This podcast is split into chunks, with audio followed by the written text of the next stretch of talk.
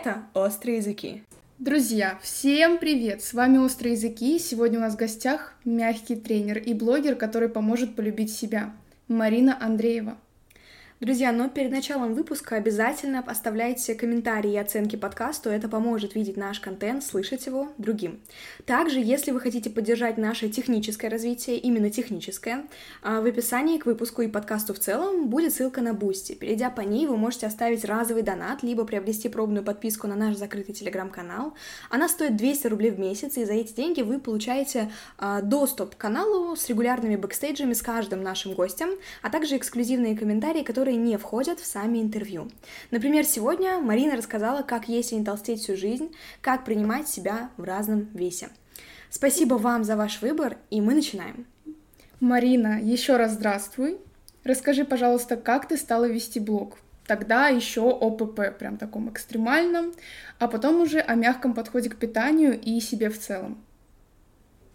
Да, всем привет. Сейчас расскажу свою очень банальную историю, которую вы могли видеть уже 10 тысяч миллионов раз у других э, людей, потому что я, когда начала вести свой блог, я его начала вести даже не в Инстаграме, может быть, алды вспомнят, была такая соцсеть, она называлась Тамблер, и я там со своими интернет-подружками, э, мы худели. У нас был клуб худеющих в Тамблере. Это я не знаю, большое или нет, но это было прям комьюнити людей да, которые этим, собственно, занимались. А, и когда появился Инстаграм, было как будто бы логично пойти туда тоже, потому что люди есть везде, новая соцсеть, прикольно, можно фотки выкладывать.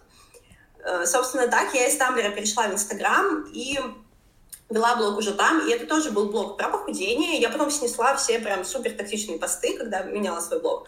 А, это был блог про похудение, как я худею, что я ем, вот эта классическая штучка где там ПП-рецепты, овсяно-блины, все все знают. Но в какой-то момент я поняла, что время идет, а не то, чтобы ничего не меняется. Ну, например, я там похудела на 5 килограмм, набрала 7. Похудела на 3, набрала там 2. То есть я постоянно худела, и при этом качество моей жизни снижалось в плане того, что я постоянно думала о еде, я носила там свою еду в контейнерах на всякие вечеринки, я э, не могла спокойно есть, ну то есть я как будто бы забыла, как надо вообще есть. Я могла есть только супер полезную еду или прям супер неполезную. Ну, неполезную, все это в скобочках, естественно, я в общих понятиях. Mm-hmm. И я поняла, что как нельзя, и начала изучать э, методики, которые помогают от этого избавиться, потому что это очень ухудшает действительно качество жизни. И тогда я наткнулась на интуитивное питание, на подход э, здоровья в каждом размере, вот, в каждом весе, и начала изучать эту философию, и, соответственно, с этим менялся мой блог. Потом я обучилась на тренера, чтобы знания были более такими глубокими, и при этом, чтобы никто мне больше не говорил, что у меня нет диплома, я не могу ничего говорить. Вот, я смогла и, собственно, получила образование, и дальше уже вела блог, который больше был про принятие себя, про фитнес. Угу. Вот. Да, а где ты училась именно на тренера? Может быть, кому-то будет полезно, интересно, кто тоже хочет? Да, есть такая школа тренеров в России, это считается самая лучшая школа, их на самом деле две таких крупных. Это Ассоциация профессионалов фитнеса, ФИПЕЙ, и э, колледж Вейдера. Я училась в первой, потому что колледж Вейдера мне как-то не внушил доверия, но это две неплохих школы, которые, в которые можно пойти учиться именно если вы хотите стать тренером. Есть частные частные программы какие-то маленькие, которые там предлагают диплом чуть ли не за два вебинара, диплом тренера. Есть э, высшие учебные заведения, естественно, обучают на тренеров, но это не всем подходит. Вот, поэтому я училась в ПЕЙ. Угу. А как ты поняла и осознала, что мягкость в этом смысле, в плане похудения, эффективнее резких похудений и, как следствие, откатов в весе? А, во-первых, мне удалось, но мой случай достаточно редкий, это можно, можно считать скорее как исключение, но я вернулась в свой додиетный вес, и получается от моего максимального веса это минус 15 килограмм. Соответственно, вес держался и держится до сих пор, а прошло уже ну, года 4, мне кажется. Вот, а, как бы, когда он начал снижаться, при этом я не чувствовала себя ужасно и чудовищно, и вообще перестала постоянно думать о еде, я поняла, что что-то в этом есть, но не в плане похудения, а в плане того, что именно такой подход может стать тем, что можно соблюдать всю жизнь, потому что это просто обычное питание нормальных людей. Mm-hmm. Вот, просто долго сидишь на диете, ты уже забываешь, что там нормальные люди, как они едят. И поэтому это такое вау-открытие. Угу. Вот. Ну, а раньше, естественно, у меня там есть подписчики, есть девочки, которые перестали худеть, начали снижать вес, есть девочки, которые перестали худеть, у них вес не снизился, но они все равно чувствуют себя лучше, увереннее, комфортнее в своем теле, и это тоже очень клевый результат после того, что мы все пережили. Ну да, все вот. мы, многие мы там были, уж не буду говорить все, поэтому да, действительно важная мысль, что возможно, ты снизишь вес, если ты наконец избавишься от диет. Но сейчас об этом поговорим. Да, я хочу э, перейти к именно конкретно питанию, тонкостям и к тренировкам.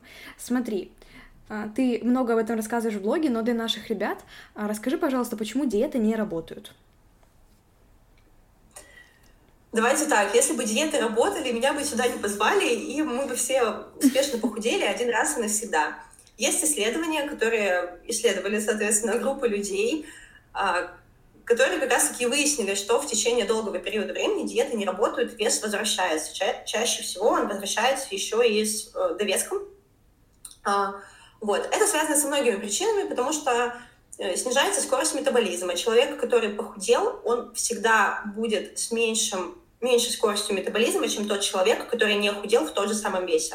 То есть, условно, Маша весит там 50 килограмм, ходит три раза в неделю в зал, э, и Света весит 50 килограмм, три раза в неделю ходит в зал. Но Света похудела, а Маша всегда была такой. И у Светы ниже метаболизм, чем у Маши. Маша может много себе позволить. Вот. Mm-hmm.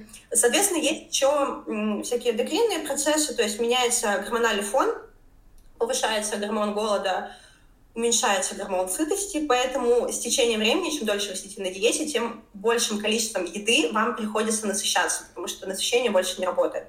И, э, господи, сейчас я забуду, как это называется, но префронтальная кора, по-моему, это она, возможно, кто-то очень умный меня поправит в комментариях, префронтальная кора мозга отвечает за импульсивные решения. Когда люди долго сидят на диете, э, то она перестает э, подавляться, и, соответственно, вы э, склонны к принятию импульсивных решений. Это типа сила воли не работает, простыми словами.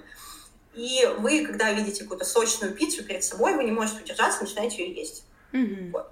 Это почему это не работает как бы на уровне организма, но это все исследовали очень умные люди, и они сказали, что да, ничего не работает.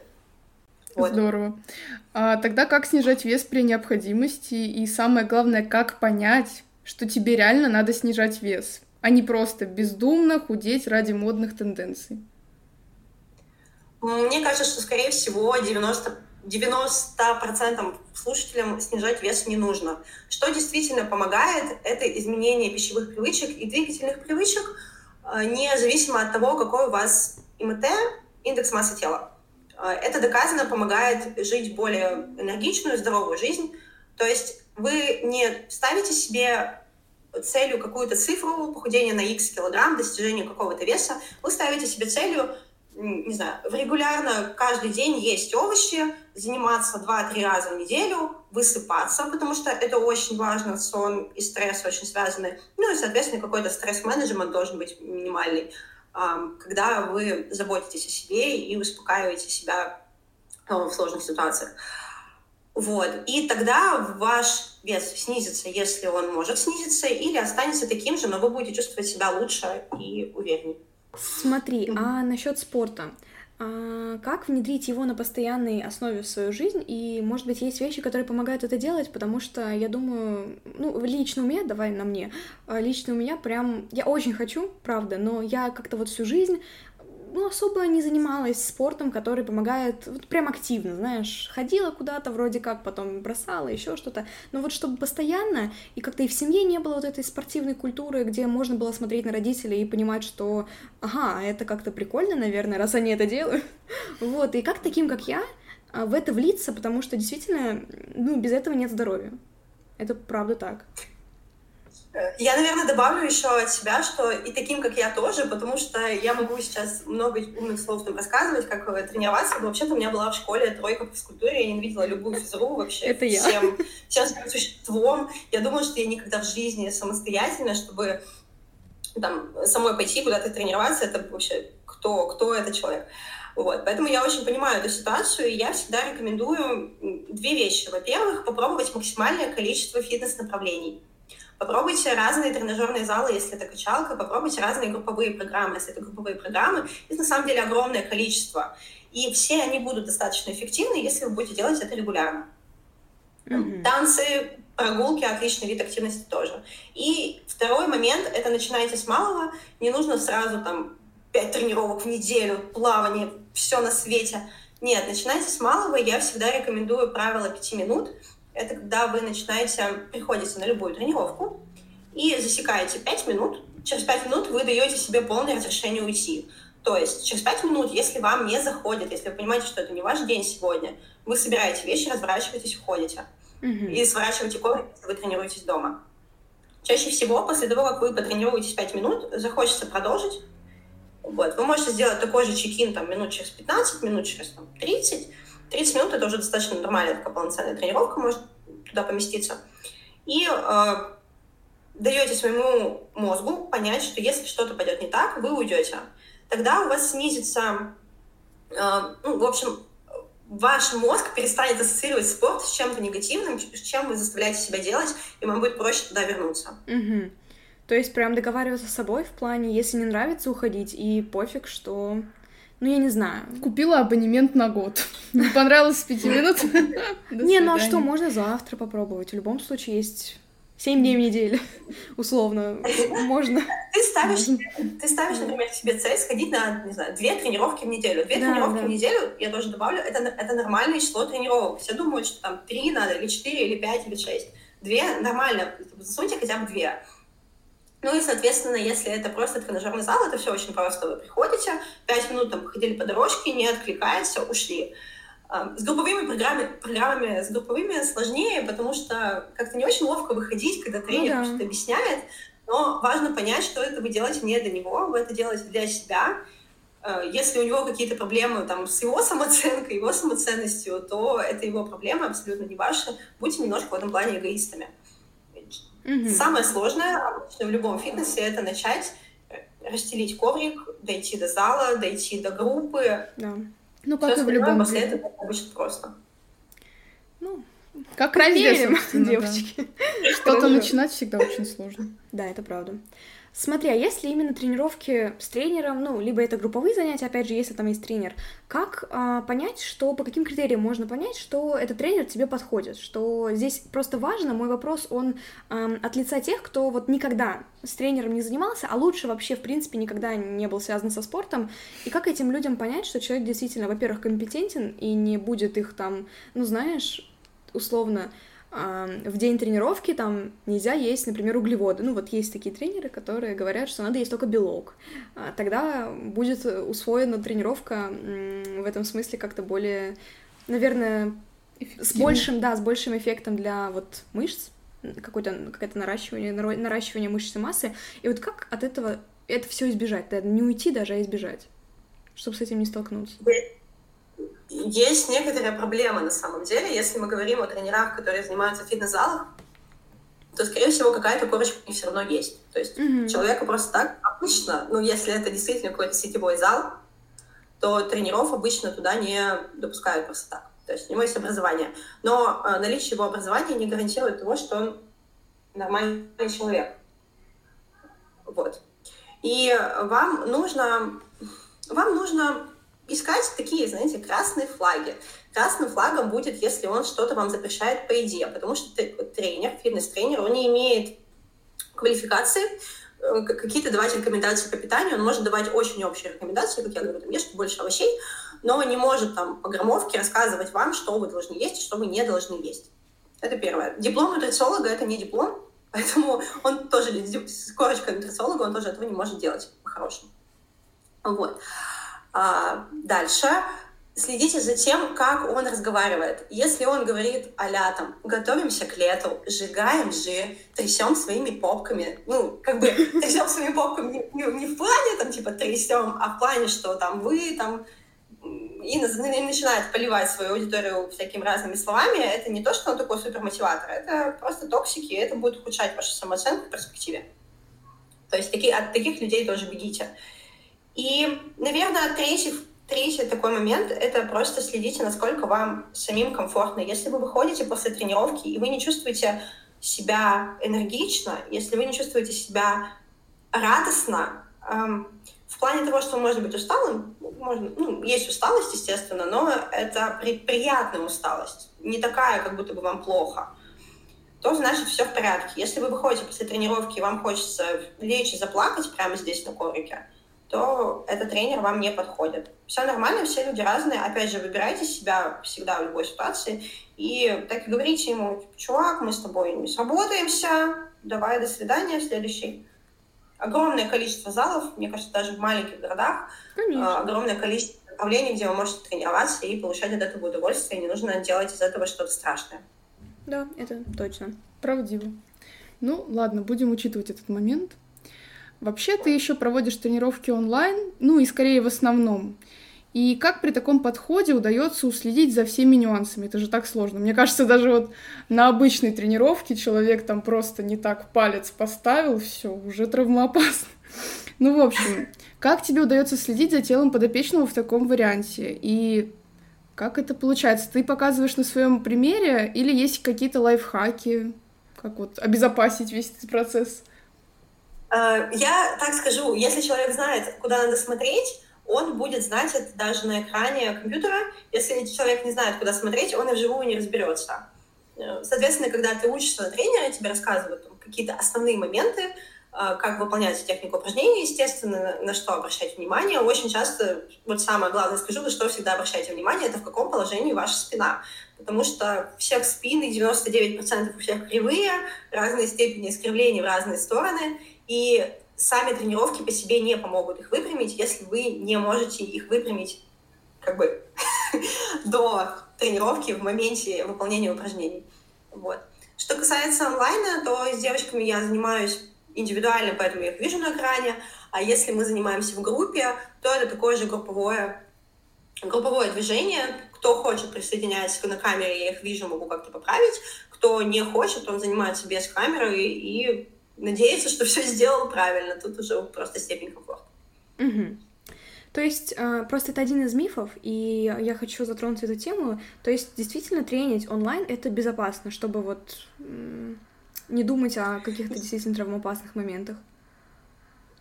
Есть случаи, когда лучше этого не делать, если у вас какие-то серьезные заболевания. Например, если у вас сколиозы, третьей, четвертой степени, то вам нельзя тренироваться онлайн. И если у вас какие-то такие заболевания, которые у вас есть, эм, как сказать, если это какие-то такие заболевания, которые требуют постоянного наблюдения врача, или, например, вы можете тренироваться только с реабилитологом.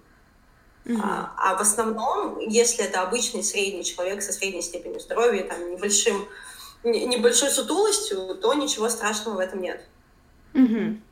То есть в целом это не травмоопасно, вот для такого среднестатистического, да, здорового человека. Да, для большинства это не травмоопасно абсолютно. Угу. Я так скажу, что очень часто у меня есть клиенты, которые занимаются в том числе в тренажерных залах, uh-huh. и я вижу, как она, например, делает какое-то упражнение, а сзади нее сидит тренер, тренирует другую девочку, и там такая форма выполнения упражнения, которая просто не может быть правильной априори. Но при этом тренер не может поправить, хотя вот он перед ней стоит. То есть это больше зависит от человека. Ищите того, чьей компетенции вы доверяете. Угу.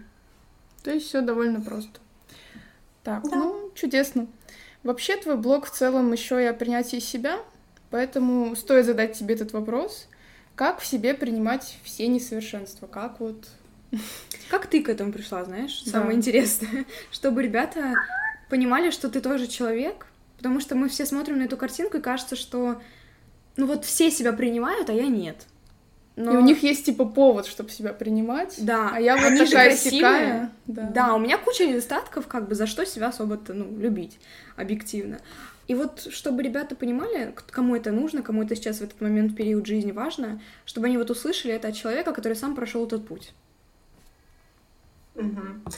Мне кажется, здесь главное понять, что я занимаюсь больше, знаете, принятием тела, ну, то есть как, как вы выглядите внешне.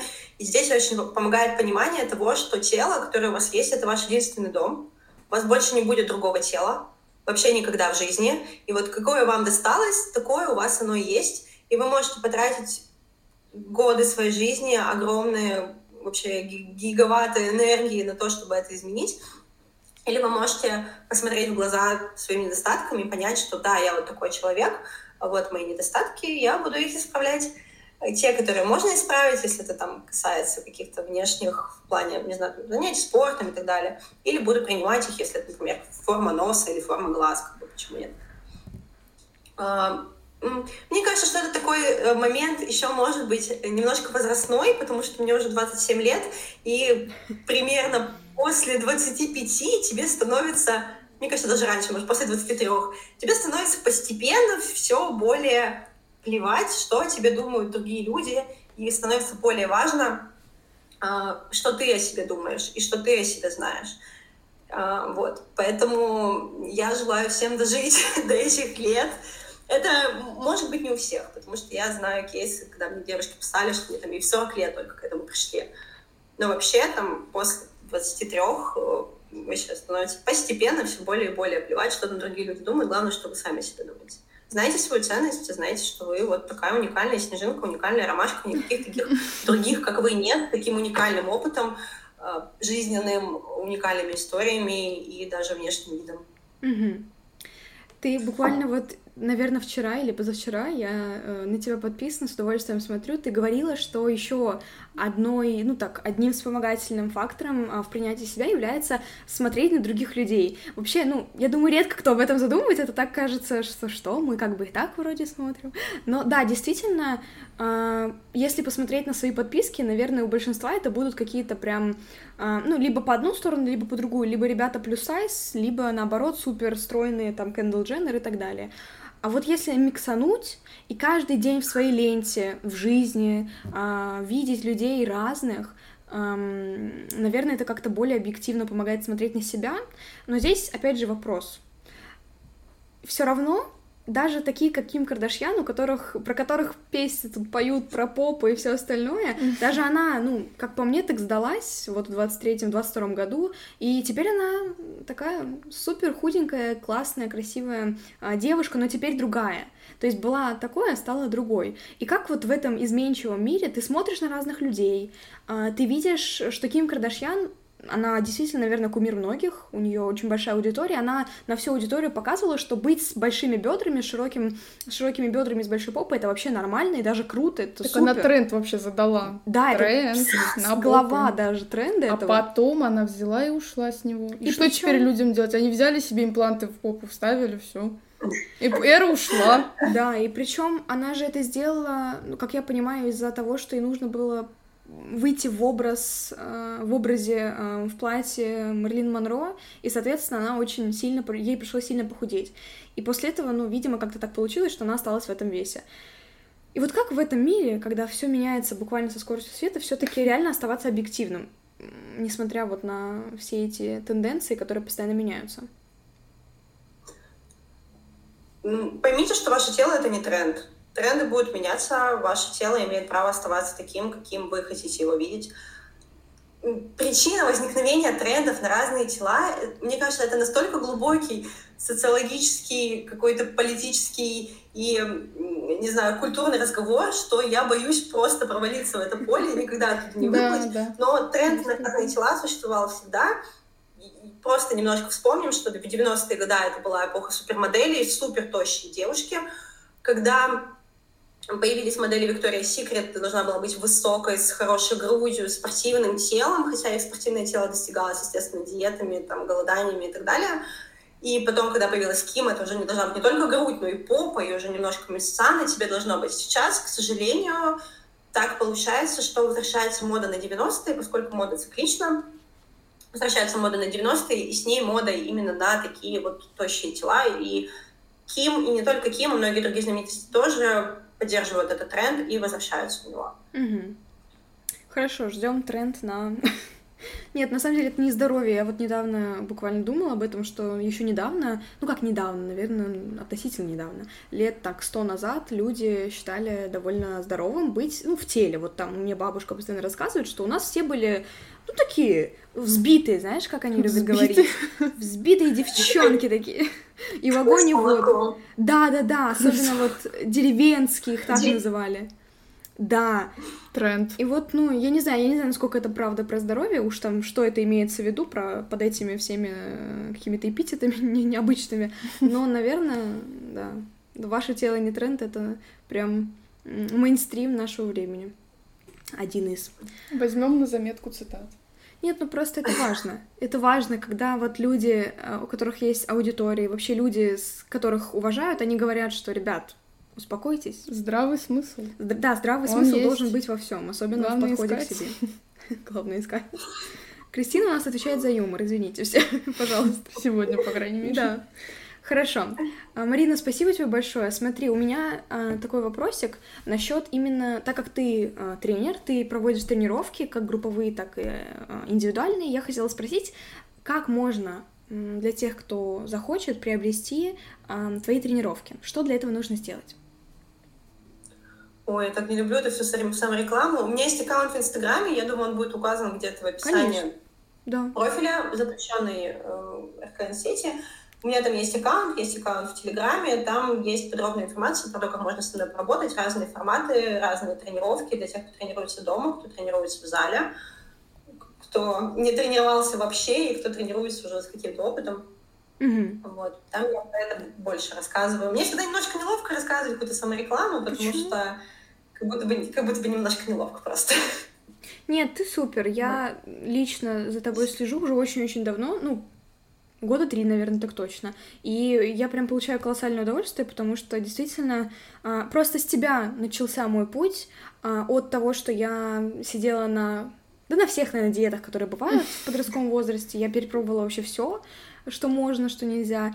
И вдруг я поняла, что а вот есть люди, которые живут нормальной жизнью. Ну, есть люди, которые просто не думают постоянно о том, что им съесть, что им можно, что нельзя. И я поняла, что потихоньку надо к этому идти, Потому что всю жизнь я так не смогу. А как мне тогда вообще быть? Что мне делать? Что мне жить, как мне есть? Что не, ну серьезно, как мне есть нормально? У меня действительно была проблема. И вот с тебя начал самый путь адекватности какой-то. Ты знаешь, она тонкой гранью начала прослеживаться. И я пришла к тому, что действительно я э, сейчас воспринимаю себя просто как нормальный, как нормальный такой объект, как нормальное тело, э, которое есть у большинства. И ты мне в этом очень помогла. Я думаю, что ты помогаешь э, очень многим девочкам, парням, наверное, тоже. Поэтому твое дело это правда важно. Ну и плюс найти классного тренера, который будет, вот как ты говоришь, адекватным. Это такая задача. Не из легких. Не из легких. Адекватных людей, в принципе, искать тяжело. Поэтому я э, давай это будет так, как будто бы я рекламирую тебя. Вот. Я действительно э, ручаюсь. Я всегда, я всегда говорю, что мои подписчики должны быть в некоторой степени отчаяния, чтобы подписаться на мой блог. Потому что обычно, когда... Ну, если человек еще погружен в эту диетическую культуру, то есть он верит в то, что похудение возможно, он, ну, он зайдет в мой блог и такой, нет, ну это слишком радикально, это не для меня. Вот они могут себя принимать, я, конечно, нет, я не могу. Там, я буду вот идеальным, не таким, как вот они да. все.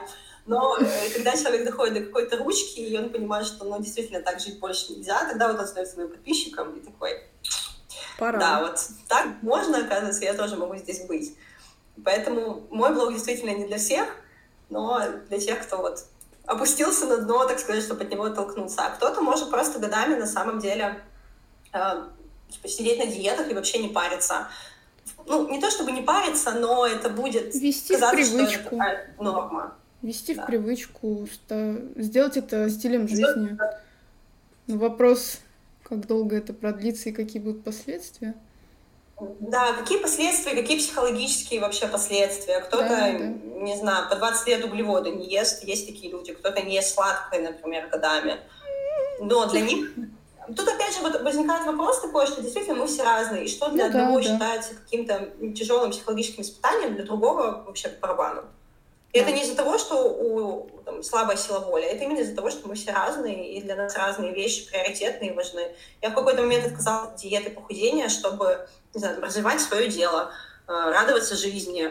А для кого-то, например, эта диета важнее, чем какие-то такие достижения абстрактные, условно. Угу. Угу. Ну, в общем, все зависит от, от человека, который принимает решение садиться на диету, не садиться. Ну и все упирается в принятие себя.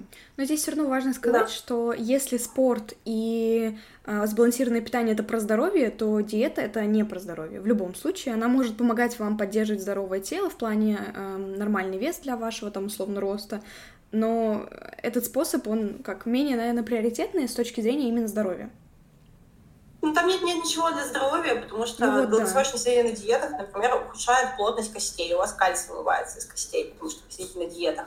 И это я не говорю еще про экстремальные там, расстройства питания, например, которые mm-hmm. еще более... Это типа третий по смертности среди женщин. Mm-hmm. То есть буквально там каждая третья умершая женщина умирает из расстройства питания. Ну, это же как бы трэш.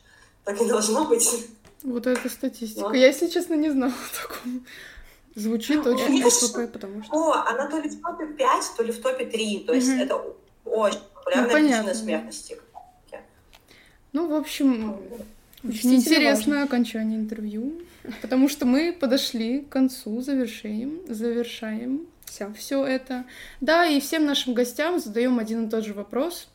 Все отвечают по-разному, воспринимают тоже по-разному. Ничего объяснять, кроме мы не, не объясняем, в общем. Поэтому вопрос звучит так.